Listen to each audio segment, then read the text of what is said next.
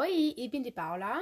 Und ich bin die Raffaella und ähm, in der heutigen Folge ähm, wir einen Gast und heißt der Michael. Und das erzählt uns ein wenig was über seine psychische Erkrankung.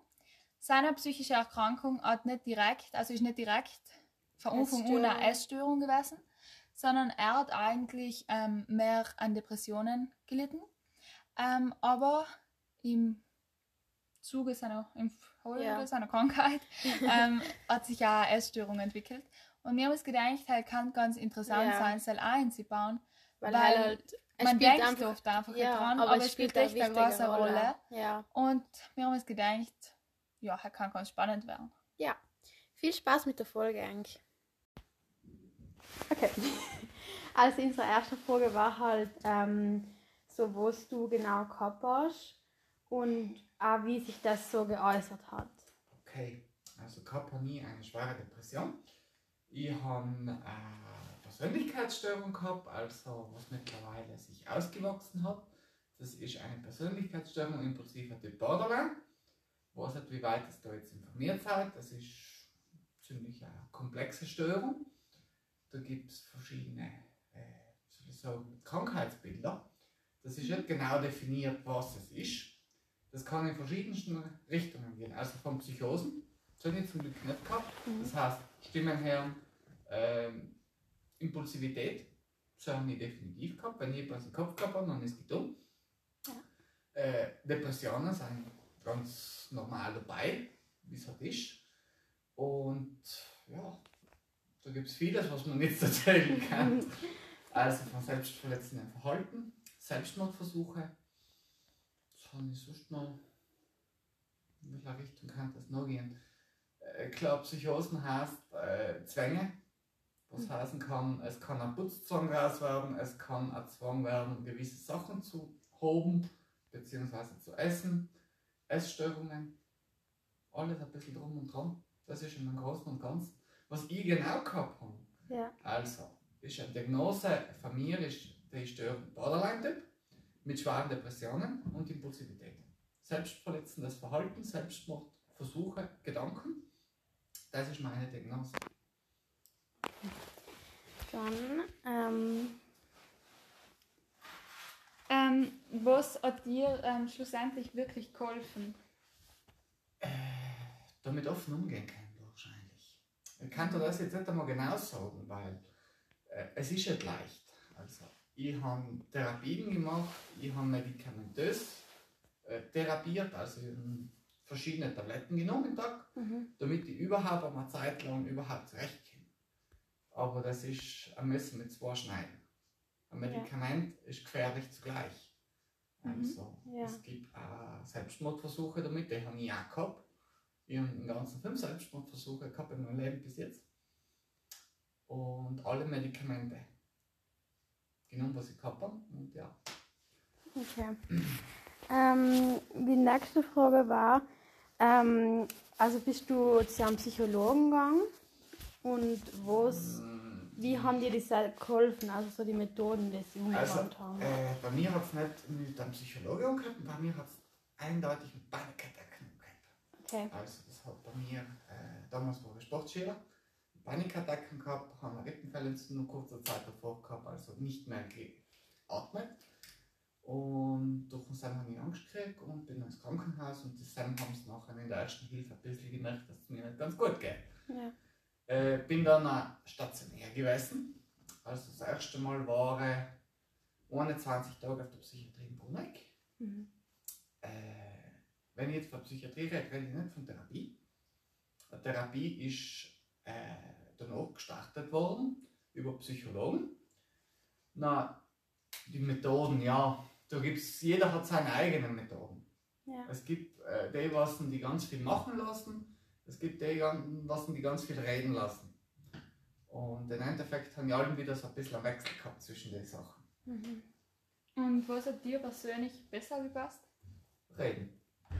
Ich glaube, das Reden kann ganz, ganz viel ausmachen. Also, wirklich. Äh, aber natürlich, es muss die Chemie stimmen. Ja. Es ist nicht, dass du mit einem jedem redest. Das ist etwas ja, so. ist klar. Also, ich glaube, ich habe den ganzen 15 Psychologen gesehen, bevor Mhm. ich überhaupt umgekehrt irgendwas zu erzählen. Aber hast du jetzt lieber so mit Familienmitgliedern oder mit Freunden geredet oder schon eher mit mehr fremden Menschen? So? Fremd. Okay. Definitiv Fremde im Umfang. Äh, Ja. Das ist ein Thema, das ist noch bei uns, wie ihr es wahrscheinlich auch wisst, noch ein bisschen so ein Tabuthema. Ja, Also, äh, ich habe meine Familie auch selten gesehen, wenn ich auf Station war. okay. Äh, deswegen ist der fremde Dorf besser, auch weil das auch nicht alles weiß. Ja. Mhm. Okay. ähm, So? Ähm, wie lange hat das bei dir ähm, gedauert im Großen und Ganzen? Also alles, dass du wirklich sagst, dass das danach wieder gut gegangen ist. Okay, das ist jetzt eine gute Frage. Wie lange das gedauert hat? Also, ich kann den offen sagen, ich war das letzte Mal in Therapie 2016. War ja noch medikamentös eingestellt. mhm.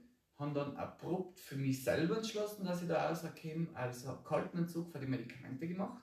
Okay. Also wirklich kalten Entzug. Und ja, es hat sicher zwei, drei Jahre alle mal gedauert. okay. Ich habe heute noch dran zu beißen. Aber Ja. ich kann halt heute damit offen umgehen zum Glück. Mhm. Mhm. Und inwiefern ähm, hat das ähm, bei dir mit dem Essen was zu tun gehabt? Äh, das hat bei mir äh, auch so, also ich habe ja Sportschule gemacht. Mhm. Ich habe ganz normal gegessen, also bei mir hat man das nicht am Essen gesehen, also an der Menge, Ja, sondern am Sport danach.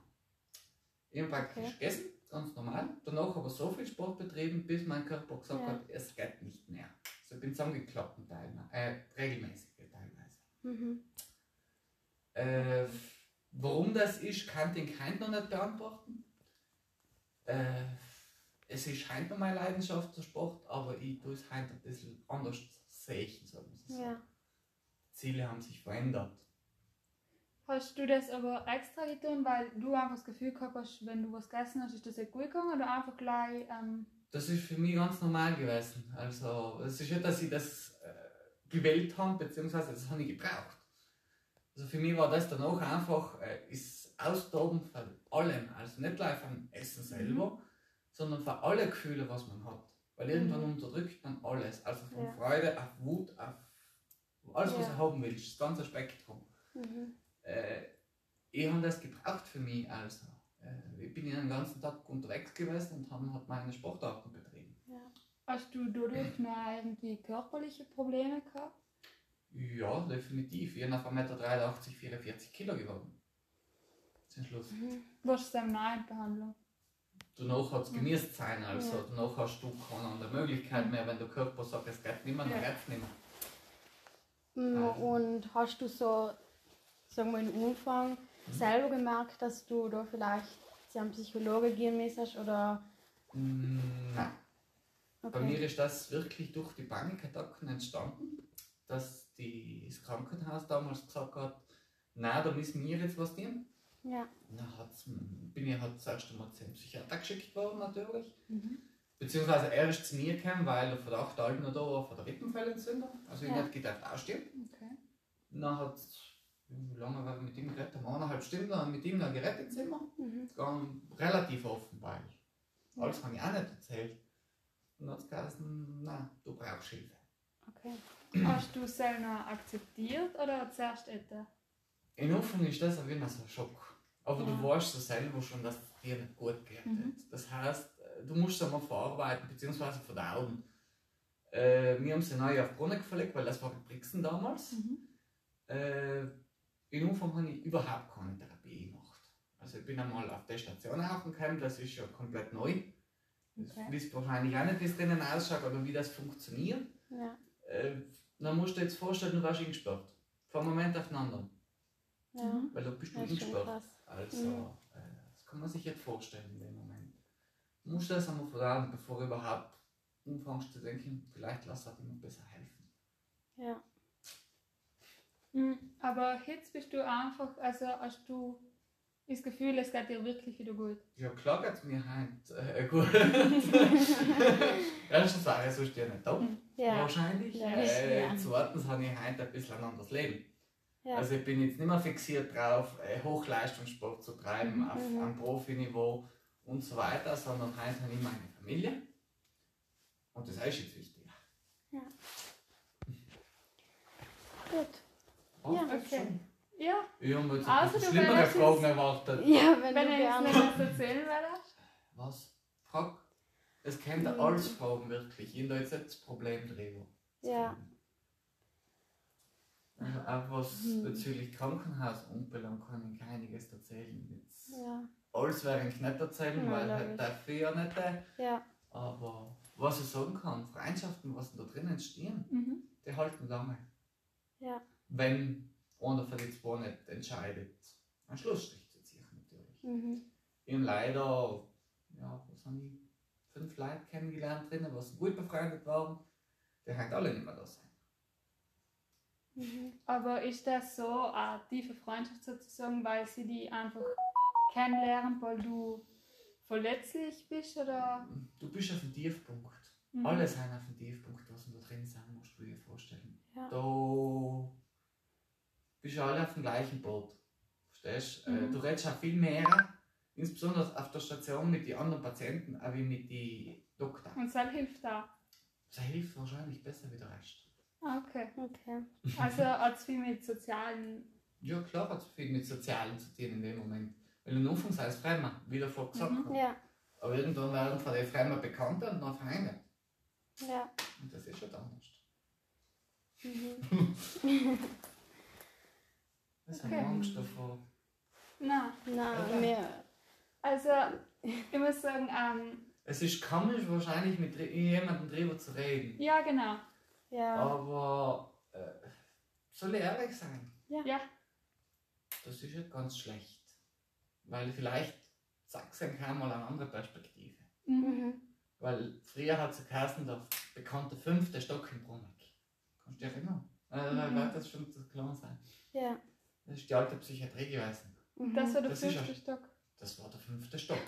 Okay. Also wenn du Heinz den Alten sagst, fünfter Stock, dann weißt du ja schon, was gemeint ist. Ja. Nicht? Äh, was eigentlich schlimm ist. Ja.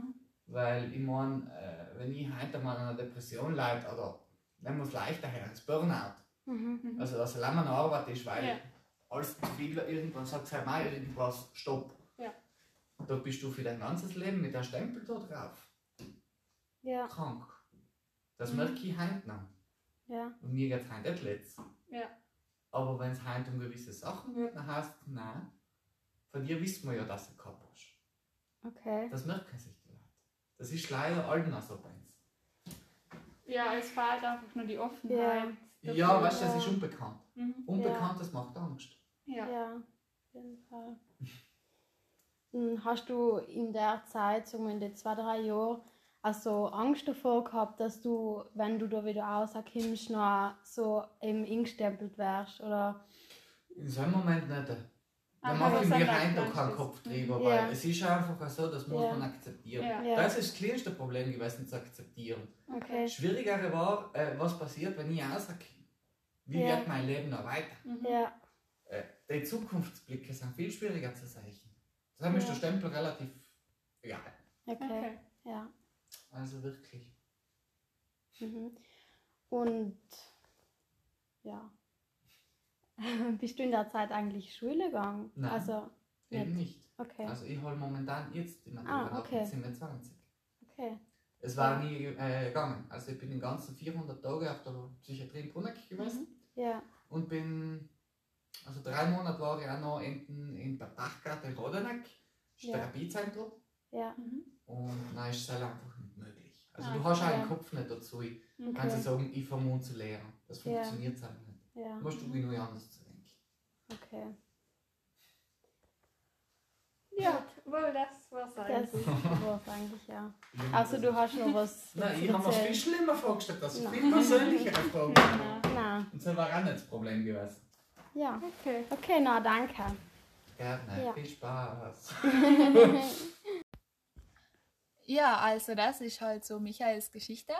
Mhm. Ähm, und wir müssen ehrlich sagen, also bei mir das gehört haben, schockiert. wir waren voll schockiert. Das haben wir uns eigentlich wirklich nicht erwartet. Überhaupt, weil- also bei mir hingegangen sein und mir eigentlich gedacht, es geht um eine Essstörung. Ja, Ähm, aber er hat uns noch gesagt, dass viel mehr dabei war.